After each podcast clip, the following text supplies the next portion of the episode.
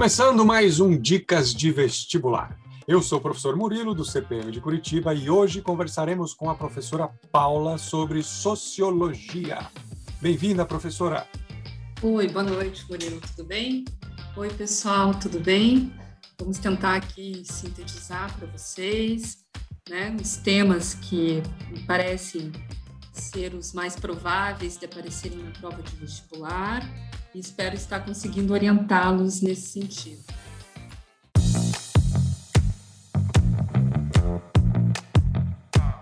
Numa definição bem simplista, sociologia é a ciência que estuda a sociedade.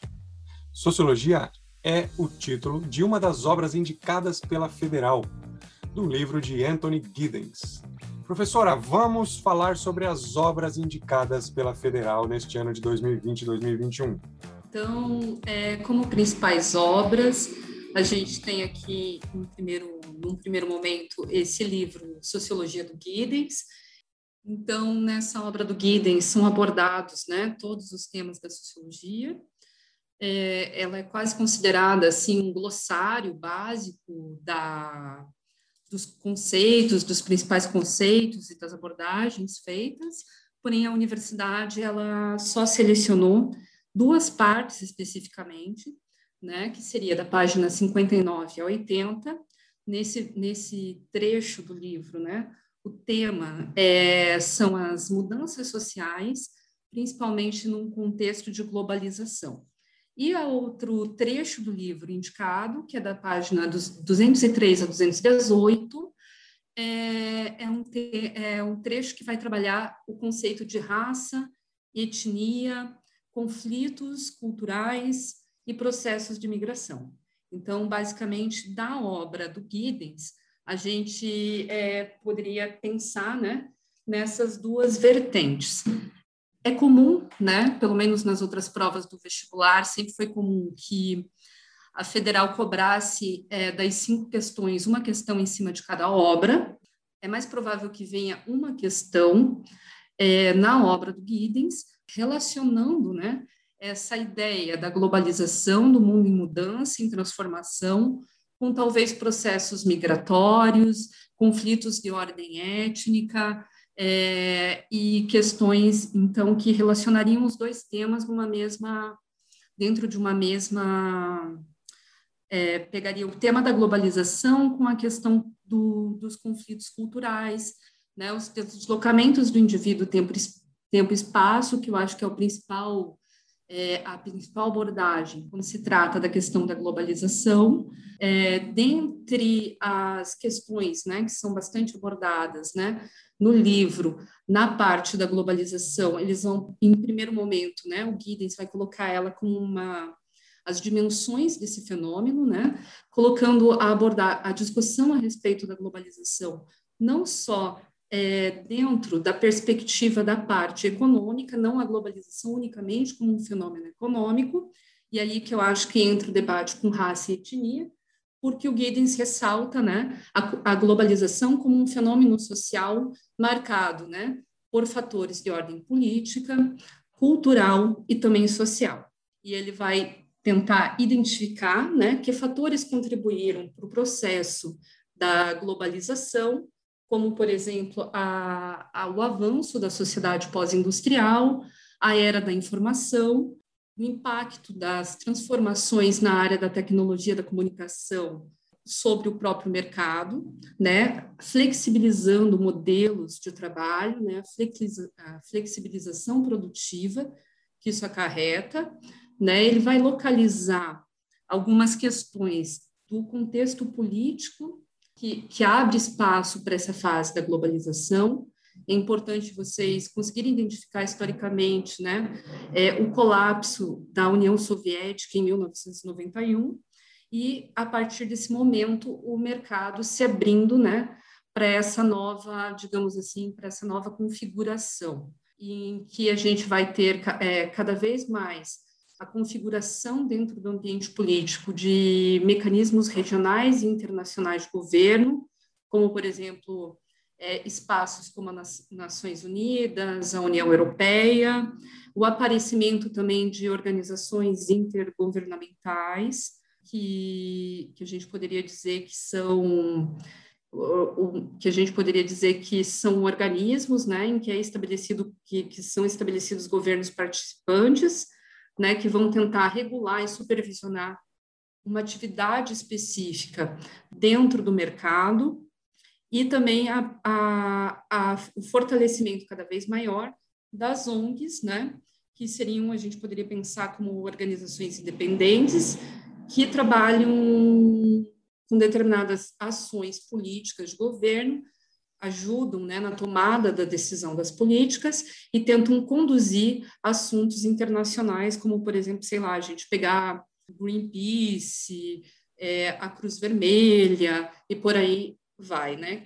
Então, a gente tem uma mudança do ambiente político se configurando junto com o processo, que é justamente que dentro do mundo globalizado, é, a questão do Estado Nacional, né, enquanto um elemento representativo da política, ele já não dá conta de resolver toda, toda essa confluência né, dessas relações entre, as, entre os países é, e essas interferências né, no ambiente cultural, econômico, perpassam uma decisão de um representante dentro de uma abrangência nacionalista, né? E daí abre espaço para essas novas formas de organizações e esses novos espaços para se pensar determinadas questões né, da esfera da política. Né? A gente poderia dizer né, que, num outro momento da, desse trecho do Giddens, né, ele vai falar um pouquinho também da, dos impactos do processo da globalização na vida dos indivíduos. Né? Ele analisa que para além né, de uma alteração da esfera pública dentro da sociedade, quando a gente analisa dados macroestruturais como economia, política, a globalização também tem um efeito direto na esfera da vida privada, né, visto que ela também acaba por afetar a vida íntima, a vida pessoal, né, ela altera a natureza da maneira como a gente é, experiencia determinadas situações do, que perpassam o nosso cotidiano, né, e acabam, digamos assim, redefinindo determinados aspectos íntimos. Então, é interessante, penso que os alunos deveriam dar uma atenção né, para esse debate, que não é um debate mais corrente nas outras áreas de conhecimento, quando falo né, da globalização, e pensar como é, isso também impacta na, em questões culturais, comportamentais da nossa sociedade, que é um debate menos, digamos assim, batido e, e que entra bastante, né, nas discussões sociológicas, né? Ao falar sobre essa questão, né, do impacto da globalização na experiência, né, na, nos condicionamentos comportamentais, culturais dos indivíduos, o Giddens ele vai trazer, né, vai falar a respeito da ascensão é, nas sociedades pós-globais, né, do, do individualismo que cada vez mais o indivíduo ele vai construir sua identidade menos por fatores tradicionais e costumes locais, visto que era assim que se configurava a questão da identidade do indivíduo antes, né, dessa confluência e desse acesso, né, a essas informações que impactam culturalmente, que acabam vindo, né, dentro da, principalmente do desenvolvimento cada vez maior das tecnologias de comunicação, né? E como esse, esse, essas referências que vêm dos outros países, que, que elas perpassam né, questões na indústria cultural, a, as próprias redes sociais, as internets, etc., vão nos dando um cabedal maior de construir a nossa identidade, não só marcado pelo local, mas também marcado por aspectos globais, né? Ou seja, é, o indivíduo ele pode construir a sua identidade a partir de outros referenciais, né? E o que se tem percebido e que o Giddens destaca ali é que esses novos padrões de identidade estão é, surgindo, né? Novos padrões de, de identidade, né? E as pessoas estão nesse processo de construção desses novos padrões, elas estão é, sendo mais abertas e mais reflexivas né, na construção desses referenciais culturais né, que perpassam o ambiente do local. Né? Então, é como se a gente tivesse o, o, o indivíduo né, mais deslocado ou mais aberto aos referenciais externos. A gente poderia dizer que isso abre espaço né, para um caminho cada vez mais de reforçamento das diversidades de várias ordens, né? É, a fragmentação de determinadas formas culturais específicas e abre também é, o, a emergência, né, da construção de culturas cada vez mais híbridas, né, cada vez mais que a, ressignificam aspectos culturais é, que vêm de outras sociedades e que acabam, digamos assim, é, repensando né, a, a própria questão da identidade cultural específica. Né? Então, acaba sendo interessante se pensar também um pouquinho o impacto desses processos no indivíduo. É, e, para finalizar, o Giddens daí vai falar um pouquinho das questões de riscos né, que se discutem dentro do ambiente cada vez mais globalizado. E ele vai enfocar principalmente na questão dos riscos ambientais e dos riscos da saúde, né? dos riscos ambientais, estando diretamente né, o debate relacionado à aceleração do processo industrial, o desenvolvimento tecnológico é, e, o quanto isso impacta né, na forma como as, é, na forma como vai se dando né, a interferência humana na natureza, né, e questões que acabam aparecendo cada vez mais dentro do debate, né, é, do, no mundo todo, né, que é, vai desde perpassa desde aspectos da urbanização, da, do próprio processo produtivo, da poluição, é, os projetos da agricultura de larga escala é, e, e, todos os riscos, né, que essa que essas transformações na esfera da economia podem levar. Uma das questões que o Giddens acaba reforçando, né, que dentro desses riscos é, a gente não tem dimensão, né? Ele coloca que esses riscos eles são difíceis de prever, né? E a gente não consegue, é como se eles fossem instáveis demais, né? Como se a gente não consegue conseguisse apurar, né? Quais as consequências a longo prazo é, dessa estruturação específica da economia né? E, é, e coloca essa sociedade, né? Ele acaba até falando de uma sociedade de risco global, em que simplesmente é, os riscos, né? Eles acabam alterando não só as questões do ambiente, as questões da saúde, mas eles podem impactar também na forma, né, como a vida humana está sendo conduzida, né, modelos de emprego específico, é, processos cada vez mais de insegurança no mercado de trabalho, é, o quanto isso influencia a questão das identidades, dos costumes, é, e por aí em diante, né? Então ele fala, ele reforça, né, que esses riscos eles perpassam, eles não estão só restritos também a, a uma questão espacial, mas eles estão também, eles acabam confluindo, né, por uma transformação social diretamente, né, da, da, principalmente das formas como as relações sociais vão ser conduzidas e constituídas ou alteradas através deles, né?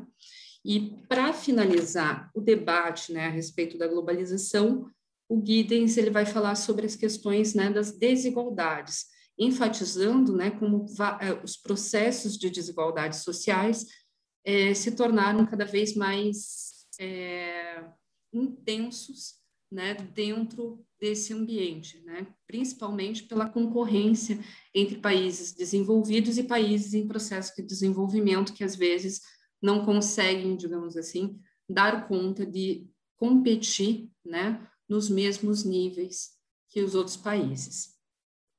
É, então, pessoal, daí a outra parte, né, do livro Sociologia do Giddens, que é abordada, aí ela entra, né, ela, o título né, desse trecho seria Compreendendo a Raça e a Etnicidade.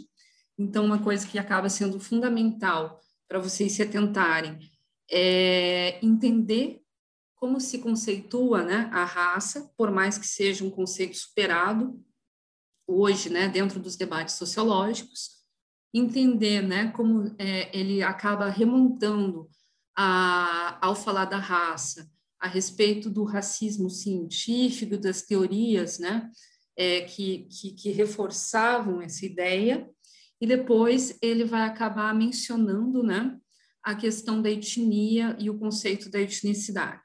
Então, falando rapidamente, né, é, a prime primeiro, né, vocês têm que ter, trazer na perspectiva, né, a complexidade do conceito de raça, né, principalmente a partir da contradição entre o uso que esse conceito acaba tendo né, dentro do senso comum e a sua base ci científica, que se localiza ali principalmente em teorias científicas do final do século XVIII, início do século XIX, né, que muitas vezes corroboravam né, com aspectos políticos daquela sociedade, porque é o período justamente do imperialismo, né, que a gente fala, em que algumas nações da Europa é, se tornam potências imperiais e elas, digamos assim, justificam também, através de um discurso científico, a, é, o, a dominação sobre outros povos e territórios, né?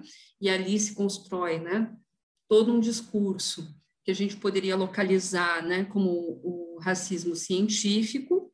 É, vale colocar, né? Que essa ciência racional, ela é, racial, desculpa, ela perde força após o período da Segunda Guerra Mundial e que é, e de, a desconstrução mesmo né, do conceito, né, já que é, a gente percebe, por exemplo, é, que conceber né, a diversidade genética encontrada dentro das populações é, não leva, digamos assim, a existência do próprio conceito de raça, né? É, apesar de ter bastante divergência, a, a, sociologia vai analisar a ideia de raça como uma construção ideológica, né? É, que acaba, digamos assim, se perpetuando a partir de uma ideia de determinismo, né? De fundamento biológico, de determinismo biológico, né? E como a sociologia vai, digamos assim, desconectar né, a discussão biológica, da discussão do refletir a respeito da própria sociedade e das diferenças, né, que a gente vai centrar muito mais em aspectos da cultura, em aspectos, digamos assim, que perpassam, né, e como a cultura é construída e como o próprio biológico, né, ele acaba sendo, digamos assim, de certa maneira, é, ressignificado a partir de processos culturais é, e que levam, né, digamos assim, simplesmente a gente refutar né, a, a ideia de raça dentro da discussão sociológica, né? principalmente a questão de alguns conflitos sociais que emergem da discussão né, da questão da raça, principalmente as questões de discriminação social, os, os vários preconceitos, né? Então a gente pensa, né, que o conceito de raça, ele acaba levando né, a uma, um tipo específico de, da forma como as relações sociais né, são travadas dentro do ambiente, né, e como esses conflitos acabam, digamos assim, sendo reforçados atra, através né, de todo um aparato né, que, que tenta é, reforçar as diferenças para assim corroborar na reprodução de determinados, determinadas relações de poder e até reforçar né, determinadas desigualdades dentro da sociedade. Né? Partindo um pouco para frente, né, o Giddens ele vai trabalhar o conceito da etnicidade, aí já é um conceito bem mais, digamos assim, aceitável hoje no debate é, sociológico, né? Que vai se referir às práticas e às visões culturais de um grupo é, e que fazem com que esse grupo se tenha né, diferenças em relação aos outros. Né? É, é importante ressaltar né, que, a, que não há nada de inato na etnicidade, ela é um fenômeno puramente social, cultural, né? É, e que também ela não é estática, ela varia, ela é adaptável às circunstâncias, e por aí em diante. Né? Então, é um termo, digamos assim, que cabe muito melhor para a gente pensar as relações dos indivíduos, grupos diferentes de indivíduos dentro de uma sociedade. Depois disso, o Giddens ele vai trazer né, uma análise do que seriam os grupos minoritários. Né? Então, é importante vocês saberem definir esse conceito, né? É, que muitas vezes, né, a sociologia, ela, apesar do, né, da maneira como a gente denomina, a gente não pensa esses grupos minoritários a partir de uma questão numérica, né? Mas são aqueles grupos, né, que estão em desvantagem se comparados à maioria da população ou à população que dispõe de maiores privilégios dentro de uma dentro de um ambiente cultural, né? E que por terem determinadas desvantagens dentro desse ambiente social, eles acabam, digamos assim, se unindo a, a, a pessoas com identidades semelhantes, né, para tentar, digamos assim, combater, de certa maneira, as desvantagens presentes dentro do contexto social em que eles estão inseridos. Para além disso, depois o Giddens ele vai trabalhar a ideia de preconceito, discriminação e racismo, né? E aí ele vai definir, trazer definições né, para cada um dos termos. É, a gente poderia dizer né, que o, uma coisa que se reforça, né, o preconceito ele vai se referir a opiniões ou atitudes defendidas por membros de um grupo em relação aos outros. Geralmente, os preconceitos são construídos a partir de estereótipos, né? ou seja, eu caracterizo fixamente é, caracteri é, caracterizo fixamente um grupo social é, e acabo, digamos assim, classificando a partir de determinadas caracterizações que eu construo, né? É, e aí estabeleço, né, determinadas é, discriminações, né, em relação ao comportamento desses indivíduos dentro da sociedade, né? A, então é, é complicado, né? A maneira como os preconceitos são operados. É, é importante, né? Vocês entenderem isso e que muito dos preconceitos operados hoje eles eles se embasam ainda na questão da raça ou hoje a partir de outras né diversidades de outras ordens né que a gente poderia aí pensar a questão de gênero a orientação sexual e por aí em diante, né?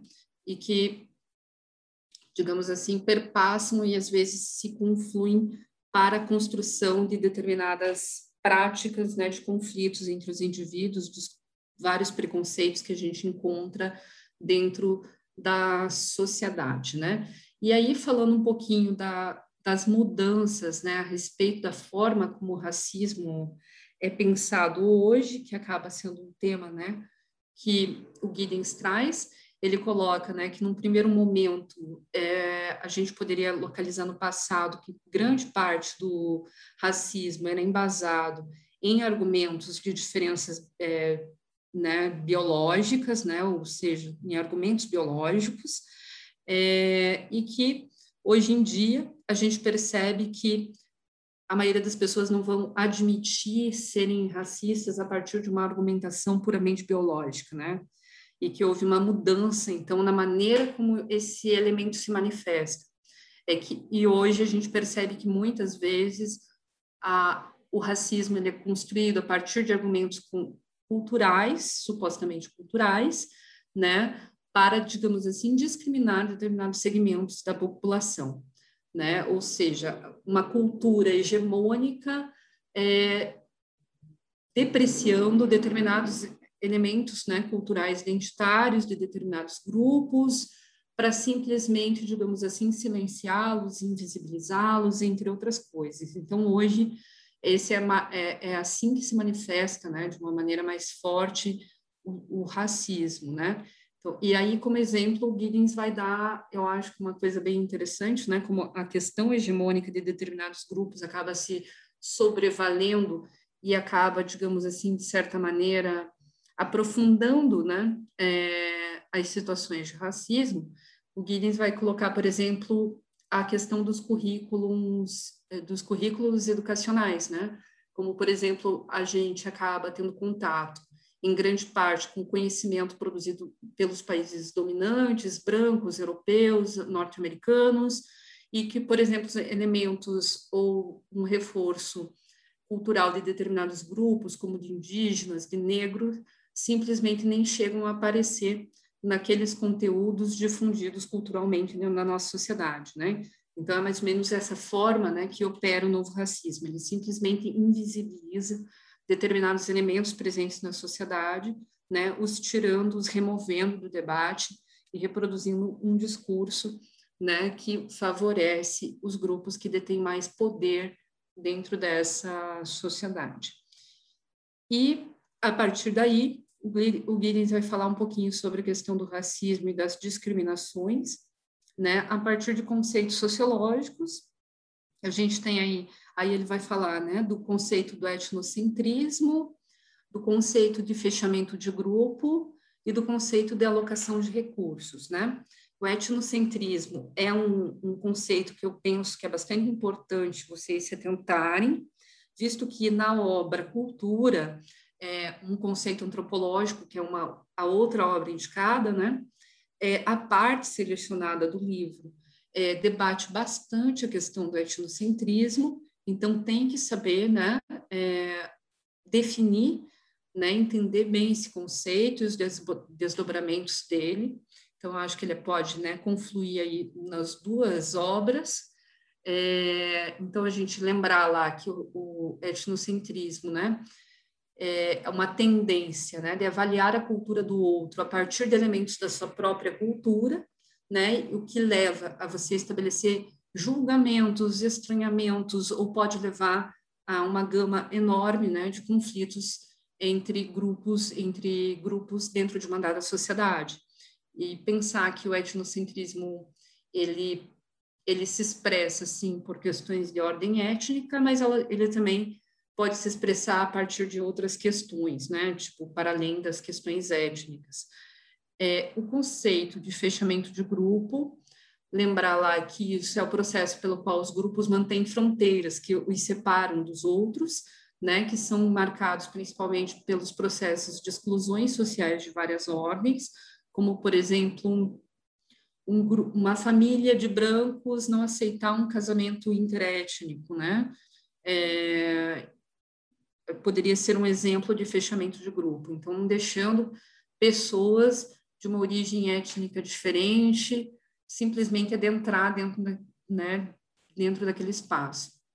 E o outro e a outra questão que o outro conceito, né, que o Giddens acaba mencionando é a alocação de recursos, né, que seria a instituir desigualdades na forma como as riquezas e os bens materiais são distribuídos dentro da nossa sociedade.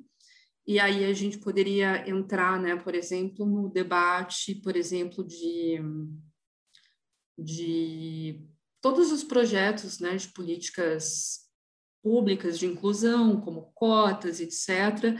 E quando a gente trabalha a questão da locação de recurso, a gente percebe que o conflito, né, ele é permeado de uma maneira minimamente estranha, porque é, muitas vezes, vamos pegar aí um exemplo para ficar mais fácil para vocês pensarem.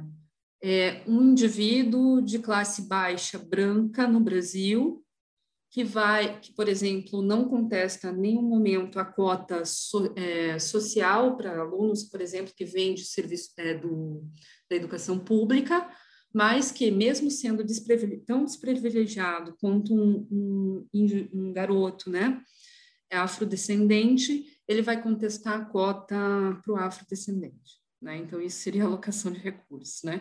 Quando o discurso é, ele é embasado né, nas desigualdades, mesmo que ambos os grupos sociais em questões estejam em situação de desprivilégio, né? não estejam em situações favorecidas dentro do ambiente social.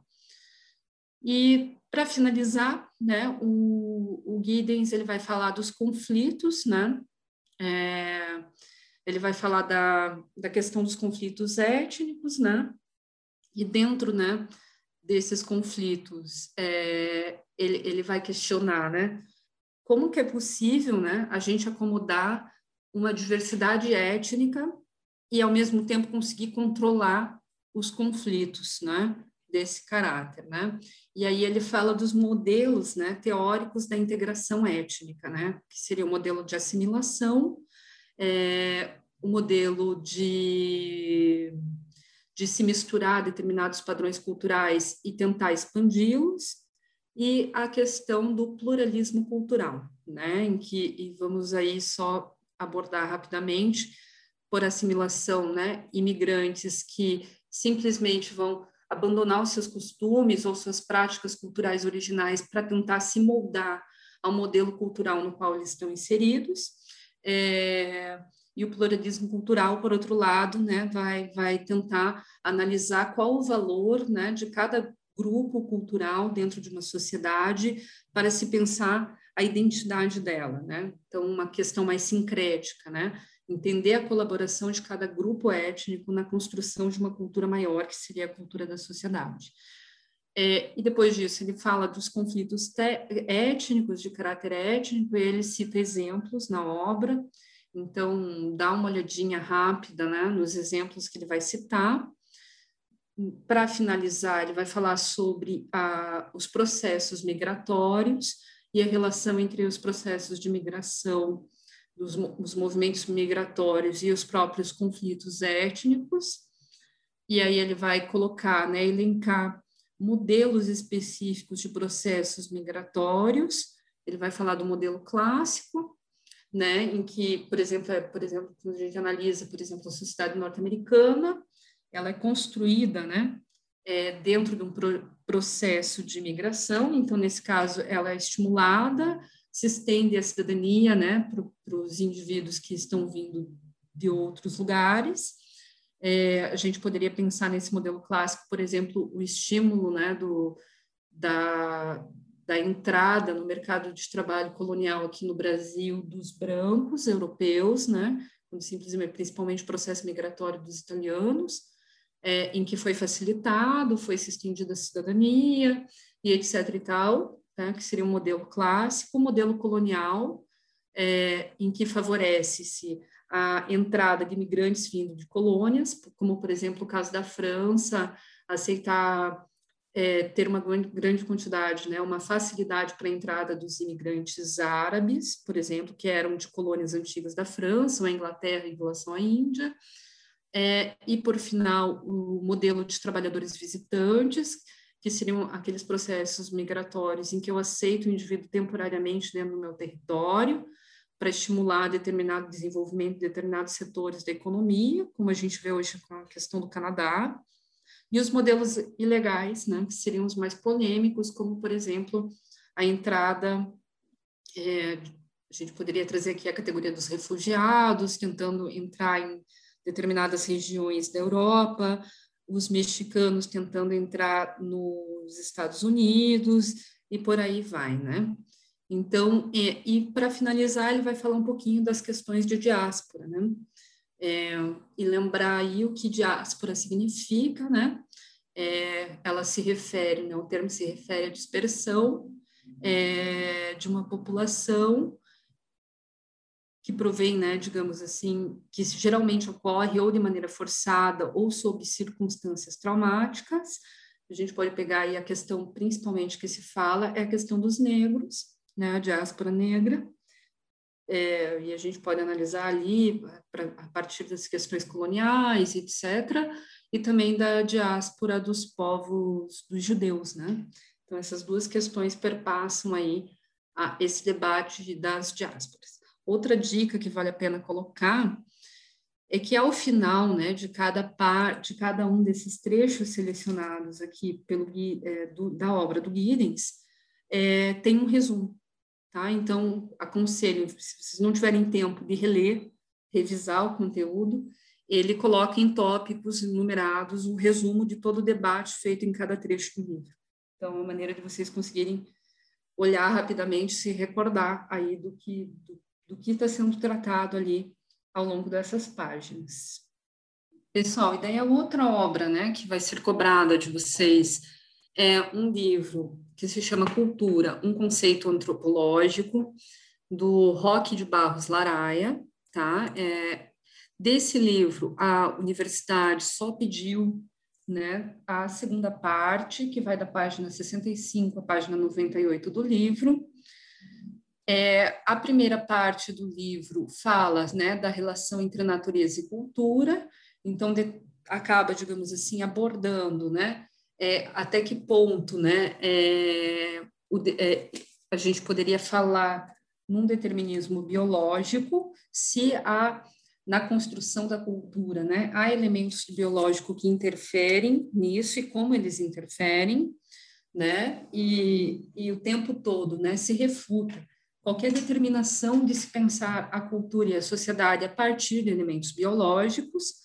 É, depois vai falar sobre algumas correntes que tentavam pensar as diferenças culturais a partir do determinismo geográfico, né, colocando que questões do ambiente específico da sociedade acabam condicionando a determinadas culturas. Isso também acaba sendo refutado. Após refutar tanto o debate do determinismo biológico quanto do geográfico, a obra vai tratar, né, dos antecedentes históricos do conceito de cultura. Então, vai trabalhar como a cultura é pensada lá desde o do período do iluminismo e como ela passa a ser pensada pelos próprios antropólogos a partir de várias referências na antropologia, é, desde uma perspectiva evolucionista, né, que, que debate bastante a questão do etnocentrismo, né, simplesmente porque pensa a cultura né, como é, condicionada a processos específicos de evolução da sociedade humana, né, como se a humanidade se desenvolvesse a partir de estágios fixos, né, é, é óbvio que essa perspectiva, né, vai ser apontada como problemática. Depois vai falar sobre outras escolas, né, de cultura dentro da antropologia, que principalmente a gente vai falar do, do, das escolas que refutam né, o discurso do evolucionismo, que daí seria a, o particularismo histórico, né, que é a escola de cultura americana, principalmente tendo como representante o Franz Boas, né, então a, é, o principal argumento dessa escola é pensar que cada cultura ela só se explica pelos seus próprios termos, então aquela comparatividade, né, que a escola do evolucionismo coloca, né, que como se houvesse estágios em que a gente pudesse apurar o desenvolvimento do indivíduo na sociedade, é, rígidos, né, é, determinariam, né, a, o elemento do desenvolvimento das culturas é refutado, né, e a partir daqui coloca, né, que se não, eu não posso mais comparar, né, que na verdade cada cultura é um, é um sistema complexo que opera por conta própria, a partir de, é, de características próprias, né? Ou seja, eu não vou poder falar que o europeu ele é avançado culturalmente comparado a povos tribais, né? Então se desconstrói bastante essa ideia. É, partindo disso, né? É, vai ser debatido, né? A, as origens, a ideia da origem da cultura, né? Tentando se remontar é, em que momento da humanidade, obviamente que não se chega a nenhuma conclusão, né? A gente teria a origem da cultura, mas se coloca, né, principalmente nesse debate, o como a cultura ela é, é construída é, como uma forma do indivíduo, digamos assim, tornar lógica a, os elementos é, e a maneira de se adaptar à, próprio, à própria natureza. Né? Então, com, através das atividades produtivas, através, o, o, indivíduo ele vai criando né, um sistema específico de símbolos, de regras, que vai ajudar ele a se adaptar ao ambiente biológico, né? E que isso daria a constituição da cultura. E para finalizar esse trecho, vai se falar um pouquinho sobre as teorias mais modernas de cultura, como que está o debate é, e por aí em diante, né? Então, a gente poderia, digamos assim, sintetizar essa primeira parte a partir desses aspectos. O que vem a ser importante nessa, primeira parte, né? É, é vocês conseguirem é, definir o próprio conceito de cultura. Então, saberem, se atentarem, né, em como pensar a cultura, né, a partir da, de elementos, né, dentro do debate antropológico, né, e que, que acabam sendo determinantes para a gente pensar o conjunto de costumes, hábitos e tradições que a gente encontra num dado ambiente social. Então, né, ter e conseguir localizar algumas escolas de pensamento mas principalmente saber né, o debate da escola é, problemático da escola evolucionista e também acabar identificando né, é, questão, o próprio conceito de etnocentrismo acaba sendo um conceito bastante caro e importante aqui, né? Ele também aparece lá na obra do Giddens, né? Em tentar é, entender como a, como a gente usa, né? Os padrões, os nossos próprios padrões, com um elemento de é, julgamento dos padrões culturais do outro. Então, esses, esses conceitos acabam sendo bastante importantes, ao meu ver, dentro da, do debate feito por essa obra. Na segunda parte, que é a parte indicada, eu diria que é uma parte mais leve da obra, tá? Porque ela não vai exigir que vocês consigam localizar cada escola de pensamento antropológico, qual a perspectiva de cultura que cada escola traz. É, e aí vai se falar, né? Toda essa parte vai falar sobre como a cultura opera, né? Como, é, num primeiro momento, a cultura, como, como ela condiciona a visão de mundo, as perspectivas de mundo dos indivíduos, né?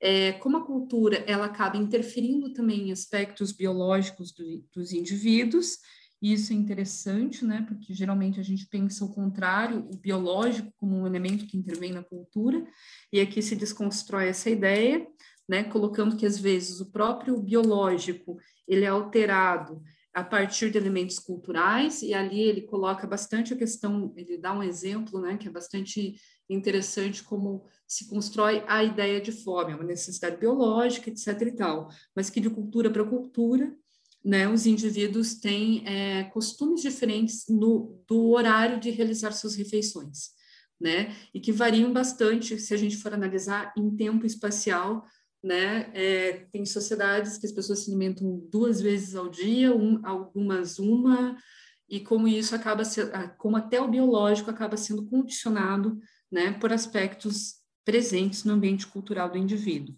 Fala um pouquinho, né, de doenças psicossomáticas, como elas podem ser influenciadas a partir, né, de padrões culturais, e nesse sentido ele vai colocando né, a influência da cultura dentro da parte biológica do indivíduo, como ela altera, de certa maneira, ressignifica né, todo esse aparato biológico. É, na terceira parte, né, no meio ali desse pedaço, o Laraia, ele vai falar como os indivíduos participam de maneiras diferentes dentro da sua cultura, né, ou seja, que por mais que todos nós estejamos dentro né, de um referencial cultural, é, a gente não compartilha de todos os signos culturais que compõem o ambiente em que a gente está inserido. Né? Se a gente pensar no caso do brasileiro, a gente, por exemplo, sendo do Sul, não vai conseguir compartilhar o mesmo aparato cultural, as mesmas referências culturais de uma pessoa que mora no Norte. Né? Então, a gente nunca consegue é, é, ter né, os aspectos culturais num sentido geral né, inseridos dentro da gente. Então, esse processo né, é, faz com que a gente acabe participando de maneira diversa da, do mesmo aparato cultural né, ao qual a gente está inserido. É, ou seja, a nossa participação na cultura é sempre uma participação limitada. Né? A gente não vai conseguir abarcar todos os elementos presentes dentro, da, dentro né, do nosso processo cultural. É, para ir finalizando, né, no final ele vai falar que a cultura ela opera, né, uma lógica própria, ou seja, que ela só vai se explicar, né, a partir de elementos dela mesma, né? Então, por exemplo, eu não vou conseguir nunca olhar para outra cultura a partir dos meus olhos culturais, e aqui reforça a questão do etnocentrismo, é, principalmente porque eu não vou estar é, compartilhando né, o sistema de signos, referências que aquele grupo utiliza, e que eu não vou conseguir, de certa maneira, nunca né, atingir é, e vou conseguir entender né, quais são determinados aspectos compartilhados pelo, por aquele grupo. Então, cada cultura vai possuir uma lógica diferenciada e única, né, como forma de operar. E para finalizar, o Giddens ele fala né, da questão da dinâmica cultural, né, que a cultura ela nunca vai se apresentar de forma estática numa sociedade e que ela sempre está em processo de alteração, ela sempre, digamos assim, está se transformando, né, que essas alterações culturais elas podem se dar internamente, né, próprio do sistema cultural, quando determinadas coisas vão sendo ressignificadas, repensadas, e isso vai alterando de uma maneira bastante lenta os comportamentos daquela sociedade, é, e pode ser também através, as mudanças podem operar através do contato com outras culturas, de um outro sistema cultural, é, ou através de, umas, de transições ou mudanças muito bruscas, né, que não vão ser, digamos assim, marcados pela não vão ser harmônicos, né? Mas vão ser marcados aí por um processo bastante problemático, conflitivo e que não acontece de uma maneira muito tranquila, né? Eu acho que nesse sentido, aqui a gente consegue, pensando nesses aspectos que são trabalhados na obra, a gente consegue sintetizar é, o que o trecho, né, que a, a universidade está cobrando e, e que aspectos que os alunos têm que se atentar mais para para entender aí o conceito de cultura dentro da, do viés antropológico. Pessoal, e daí o, o outro, né, outra obra, né, que está selecionada para o vestibular da universidade é o livro O que é Poder, do Gerard Lebrun, né? Esse livro, ele tá, ele não é um trecho, a Federal está cobrando ele na, na íntegra, né? A gente acabou trabalhando bastante na sala de aula a respeito desse livro, eu imagino que vocês já têm uma ideia bem fundamentada, né, de como pensar o livro do, do Lebrun, lembrando lá que Lebrun é um filósofo francês que viveu entre os anos 30 e 99. A obra vai ser dividida em cinco capítulos, né? Num primeiro momento, a apresentação do monstro. Nesse, nessa parte né, da obra, o Lebrun está preocupado em definir conceitos básicos que perpassam né, o conceito de poder. Então, ele vai falar do próprio conceito de poder, vai falar da problematização né, em se definir poder, né, trazendo várias referências teóricas que definem o conceito de poder de uma forma ampla e diferenciada entre si. Né, então, as várias possibilidades de interpretação do conceito, é, pensando principalmente, né, o conceito de poder é a capacidade de eu influenciar, né, é, ou conseguir determinar o comportamento de outra pessoa numa dada relação social.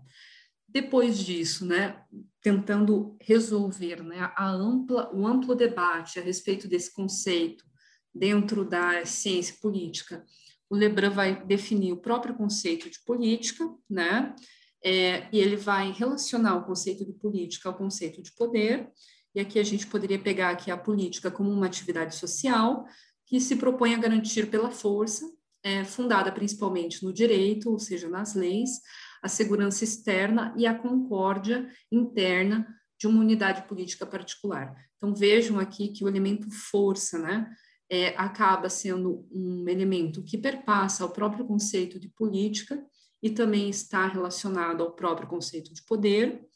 Pensar aqui na questão da força, principalmente relacionada à coercitividade do poder, né? Como eu uso ela como um instrumento para garantir a obediência de outrem numa dada relação, é, numa dada relação social, é, e que a força, digamos assim, ela pode ser um elemento que, que leva né, o poder de uma potência para um poder em ato, né? Porque a gente pensa as relações de poder sempre como uma possibilidade, uma possibilidade de eu influenciar, uma possibilidade de eu determinar o comportamento de um dado indivíduo numa dada relação, é, ou seja, ela é sempre potencial, quando a gente analisa ela dentro de uma estrutura de relação social, e que o elemento coercitivo ele pode ser um elemento que vai determinar em transformar né, é, uma potência em uma relação de poder de fato, né? Então, ou seja, de concretizar essa ação social.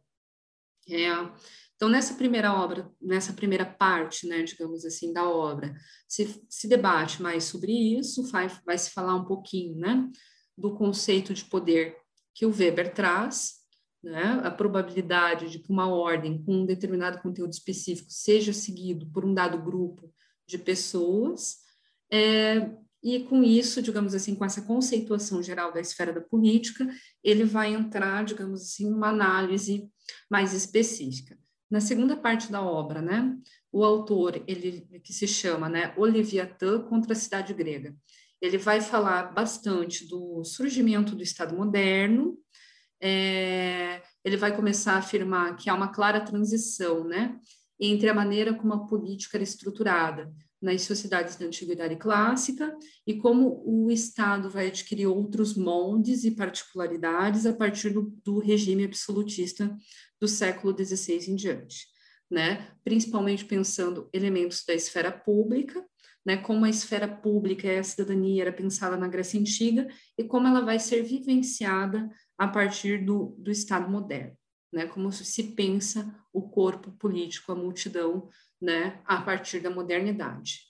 É, eu acho que esse é o principal debate, conseguir também entender né, é, as principais características do período do absolutismo, como se dá né, todo o processo e contexto de surgimento do Estado moderno, perpassa e acaba tendo uma importância grande aqui dentro dessa obra, né? As teorias principais a respeito, né, do, do, surgimento do Estado, e aí ele vai falar bastante, né? Ele vai debater bastante Hobbes, né? Como Hobbes ele faz a leitura, né? E aí a gente tem que trazer as categorias do estado de natureza e o estado de sociedade, né? Então, para entender esses teóricos, então ele vai acabar trabalhando bastante a, a ideia, né, de Hobbes, e para finalizar, ele vai falar bastante do conceito de soberania também que o Hobbes traz na obra dele.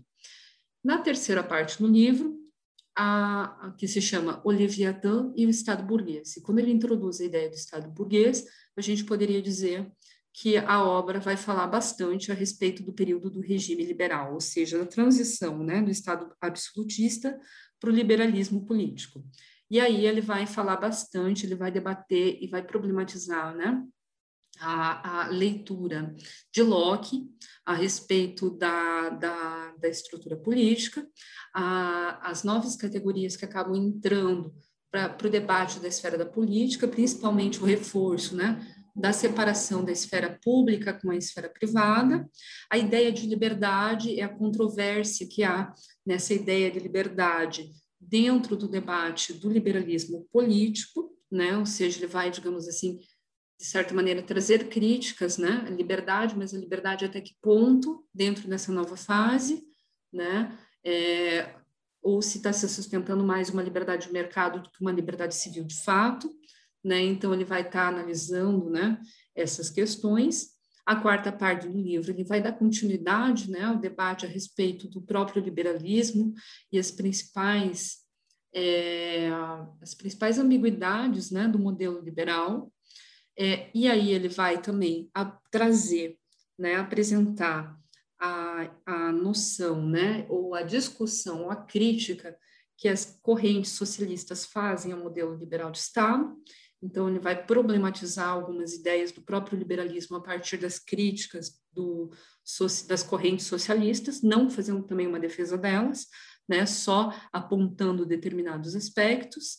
E, por final, né, ele vai trazer, principalmente é, para o debate, a questão da própria democracia e os problemas da democracia na modernidade, né? E para isso ele vai trabalhar bastante é, a o, o livro do Tocqueville, né, que fala sobre a democracia na América. Né, e aí ele vai, digamos assim, reforçar é, o problema do debate da democracia é, e colocar, né, que e através desse dessa exposição longa do Lebrun, ele falando, passando, né, por pelos principais momentos da, das fases do Estado moderno ele vai meio que colocar né, até que ponto a gente conseguiria pensar um regime ideal, né, visto que, ao falar do absolutismo, a democracia moderna, a gente encontra várias falhas e problemas né, em todos os, time, os tipos né, de operacionalização do poder dentro de regimes de governo. Pessoal, é, outra novidade né, que veio nesse, nesse último processo seletivo da Federal foi a indicação de do, dois materiais didáticos, né? É, a gente tem aqui um dos livros indicados, é o, seu, o, livro didático que vocês usam na escola, que é o Sociologia em Movimento, e o outro livro indicado é o Tempos Modernos, Tempos de Sociologia, que também é um livro didático que vai trabalhar aqui, daí, né, quando a gente entra nessas indicações das obras didáticas da universidade, é, vai trabalhar todo o conteúdo programático que está indicado no edital do vestibular. O que eu indicaria, né, para vocês se atentarem mais, que eu acho que tenha mais probabilidade de aparecer. Eu penso na parte de origem da sociologia, então, principalmente vocês conseguirem, porque é, identificar né, os principais conceitos e principalmente a relação indivíduo-sociedade trabalhada aí nos teóricos da sociologia clássica, Marx, Weber e Durkheim, visto que as outras obras, né, o Poder de Lebrun, o Giddens e o, o trecho específico do Giddens e o próprio Laraia não estão cobrando nada da sociologia clássica. Então, imagino que uma das questões, né, que pelo que eu vi das outras provas, todos os anos cai né, uma questão, pelo menos, a respeito de um dos três sociólogos clássicos. Então, eu né, convidaria vocês a darem bastante atenção aí aos conceitos principais, né, Durkheim com o conceito do fato social, Weber o conceito da ação social e Marx principalmente entender né, as principais contradições é, presentes no modo capitalista de produção, né, bem como os conceitos que perpassam a teoria dele, como mais-valia, luta de classes e etc. e tal. Então, eu penso que esses elementos são bastante interessantes aí de vocês pensarem. É, outro, a partir né, do conteúdo programático, veja, é cobrado todos os conteúdos que vocês passam né, durante o ensino médio. É, olhando aqui, eu penso que acaba tendo mais probabilidade de aparecer é outro tema que não perpassa a discussão presente nessas outras obras indicadas, que seria a questão da a questão de gênero, tá? Então pensar aí na questão da do processo, né, da construção da identidade do indivíduo, lembrando que a federal também é comum aparecer, tá? A questão do gênero dentro da, da, das questões de vestibular cobradas, né? Então, pensar aí a questão do gênero, da sexualidade, é, situações de intolerância como homofobia, transfobia e por aí em diante, eu acho que de, de todo o conteúdo pro, programático e por não estar previsto nas demais obras, eu penso que essas são, digamos assim, os temas que eu vejo como mais possíveis de aparecer. Né? Visto que cultura, a gente tem uma obra toda dedicada à análise da cultura, aqui no conteúdo programático reaparece cultura, né? Óbvio também a partir de outras interpretações, mas eu imagino que não vai ter duas questões cobrando cultura, uma no sentido é, sociológico da questão da indústria cultural, outra no sentido antropológico, seria no mínimo redundante, né? E eu penso que, é, que esses temas, né, que não aparecem nas obras aqui indicadas, né, acabam tendo maior chance. Então, a sociologia clássica eu acho que é bem importante vocês entenderem o debate dos sociólogos é, principais, seus principais conceitos, e também a questão de gênero, tá? Porque eu acho que as outras discussões, elas acabam perpassando, né? No livro do Guinness, ele fala um pouco da desigualdade, a partir da globalização, então imagino que isso, se for aparecer, pode aparecer lá. É, no livro do Lebrun, ele faz um apanhado, né, de toda a, a, todo, todas as fases do Estado moderno, então a origem, bem como o desenvolvimento do Estado moderno, então imagino que não seja necessário vocês reverem isso nas obras didáticas aqui apresentadas. É, e o Laraia vai fazer todo o debate a respeito de cultura, que também aparece nesses livros didáticos, mas eu penso que se eles indicaram algo específico, é melhor vocês se atentarem ao que está sendo solicitado lá no específico. Então, eu imagino que são esses os temas que podem aparecer, que eu penso que são mais quentes para aparecer a partir da indicação das obras didáticas. Lembrando, então, né, que estamos fazendo um estudo das obras que foram indicadas e uma retrospectiva aí do que caiu com mais frequência nos últimos vestibulares. Então, fiquem ligados aí, né, para essas dicas e continuem os estudos aí nesta reta final.